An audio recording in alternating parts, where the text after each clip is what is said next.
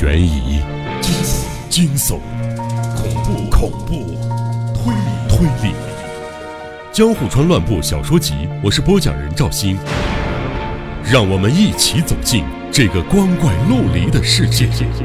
光怪陆离。第三十章：屋顶上的怪老人。脱替身之服，我惊险的逃过一劫。却丝毫没有得救的喜悦。我伪装成老德的儿子，无法自由离开小屋，更不想独自划船离开盐屋岛。我仿佛罪人，白天屏气凝神地躲在老德的小屋里，到了晚上便偷偷溜出小屋，呼吸外头的空气，伸展蜷缩了一天的手脚。至于食物，只要能够忍受那糟糕的味道。还是有可以暂时果腹的存粮。这座岛屿交通不便，因此老德的小屋里储存了许多米、小麦、味增和木柴。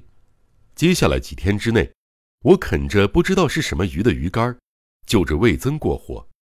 当时的经历告诉我，不管什么样的险境和苦难，实际碰上也不过如此。想象远比实际的体验惊心动魄的多。现在的境遇。和过去在东京公司里盘算的完全不同，我犹如进入了虚幻的故事和梦境。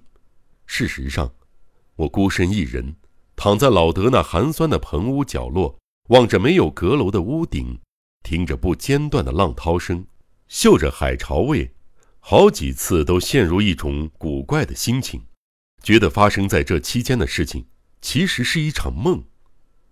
尽管如此。我虽然深陷可怕的境遇，心脏却和平常一样有力地跳动着，脑袋也一样清醒，思维更没有混乱。不管再怎么可怕的事儿，实际遭遇后发现并没有想象中那么可怕，那么困难重重，于是能够不费力地忍耐过去。我心想，士兵能够对着枪口冲锋陷阵，也是这个缘故吧。虽然处在犹如地狱的境地，我的心情却莫名开朗。没时间感叹这些，我必须抓紧时间告诉被幽禁在朱户大宅土仓库中的朱户道雄种种细节，与他商量如何善后。白天虽然可怕，但完全入夜之后，由于岛上没有路灯，更是寸步难行。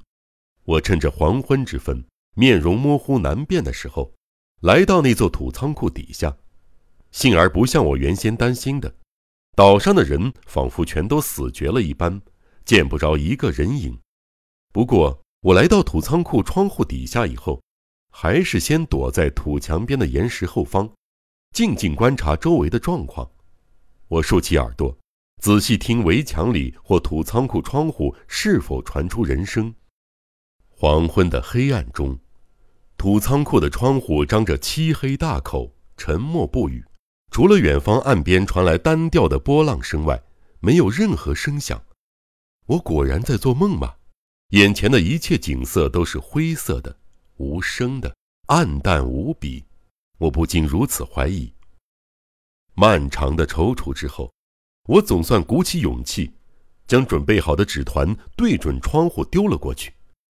白球顺势飞进窗户。我在那张纸上写下昨天以来发生的事儿，询问朱户接下来该怎么办。扔出纸团之后，我又躲回岩石后面，静静等待。但朱户迟迟没有给我回音。当我担心他是不是生气我没有离开这座岛时，天几乎全黑了，连要辨认出土仓库窗户都很困难。此时，总算有个朦胧的白影出现在窗户边儿。往我这边扔过来一样东西，仔细一看，那个白影似乎不是朱户，而是我爱恋的阿秀的脸。即使在黑暗当中，也可以看出他的表情似乎相当悲伤消沉。阿秀已经从朱户那里听说事情的前因后果了吗？我摊开纸团一看，为了让我在幽暗中也能辨读，上面的铅笔字写得很大，寥寥几句话，不必说。正是朱户的笔记。我现在无法思考，你明天再来一次。读到这段文字，我黯然神伤。朱户看到他父亲那不可动摇的罪状，会多么吃惊、悲伤。他甚至避不见面，叫阿秀扔纸团过来，这也暗示了他的心情。窗户后头，阿秀朦胧的白脸若隐若现，似乎正盯着我看。我朝他点点头，无精打采的在向晚的黑暗中走回老德的小棚屋，然后我也不点灯，像头野兽似的，一头栽倒在地上，天马行空的思考着。第二天黄昏，我再次来到土仓库底下，打了个暗号之后。朱户探出脸来，扔出来一张纸。你没有抛下身陷囹圄的我，想方设法救我出去，我的感激之情，苍白的语言不足以表达。老实说，我以为你已经离开这座岛了，失望不已。我深切了解到，如果与你分开，我将孤单的活不下去。丈五郎的恶行已经十分清楚了，我决定斩断我们的父子之情。对他，我只有憎恨，我没有办法从他身上感受到半点亲情，反而十分眷恋没有血缘关系的你，请你帮助我逃离这座土仓库吧，同时也必须救出可怜的人们，找出初代小姐的财产，这也等于让你瞬间致富。逃出土仓库的方法，我有个主意，但必须等待时机来临。关于这个计划，我会一步步告诉你。要是没人，请你尽可能每天都到土仓库来，即使在白天，这里也很少有人经过，你可以放心。不过，万一被丈五郎发现你还活着，事情就麻烦了，因此你还得万分小心。还有，接下来你在岛上的日子将非常辛苦，望你万分保重自己。朱户坚定了一度动摇的决心，斩断了父子之情。但是，一想到导致形势发生如此逆转的深层动机是他对我的爱情，我心里就生出一种古怪的感觉。朱户那不可思议的热情，我毕竟无法理解，甚至下意识的抗拒。接下来五天内，我们持续着这种危机四伏的幽会。仔细回想这五天内我的心情和动机，可以写的事情不少，但与整体故事。并没有太大的关联，因此全部省略，只摘录要点。第三天早上，我为了与朱户进行纸团通信而坦然自若地走进土仓库的时候，发现了那桩神秘的事儿。当时，朝阳尚未升起，黎明前的黑暗笼罩着大地，而整座岛弥漫着朝雾，稍远一点的地方就看不清楚了。我一直走到距离墙外的岩石五六间前，都还没有发现。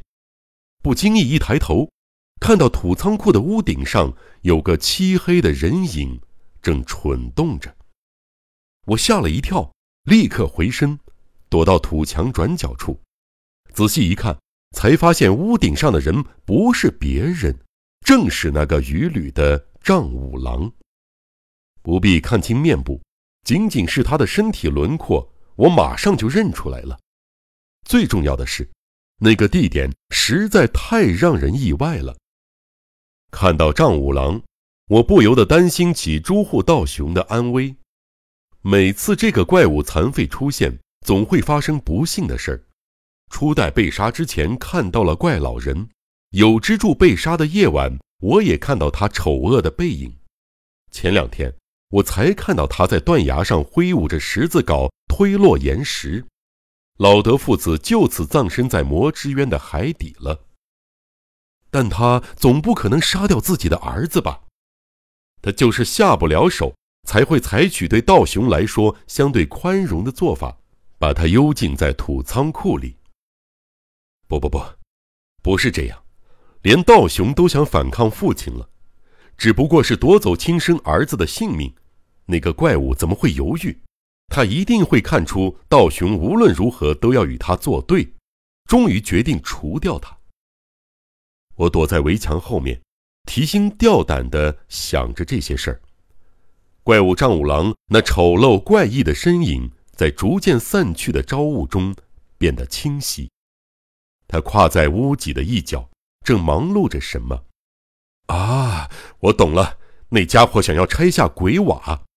上面的鬼瓦很雄壮，与巨大的土仓库十分相称，庄严地坐落在屋顶两端。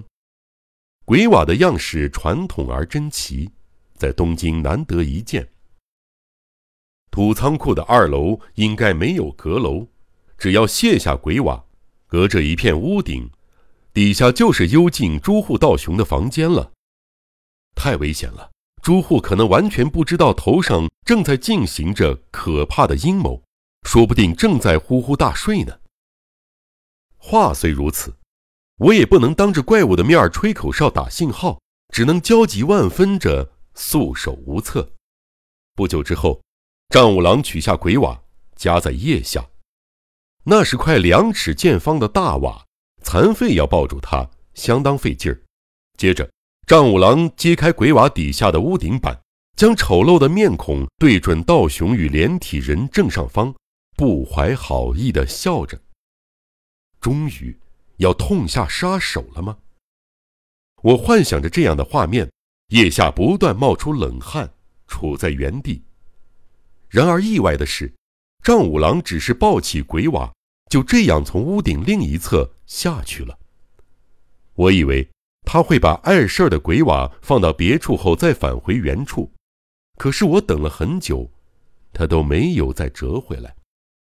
我战战兢兢地从围墙后面走到岩石那边，藏好之后继续观望。就在这当中，朝雾已经完全散去，岩山顶上太阳露出一角，把土仓库的墙壁照得赤红，而丈五郎。终于没有再度现身。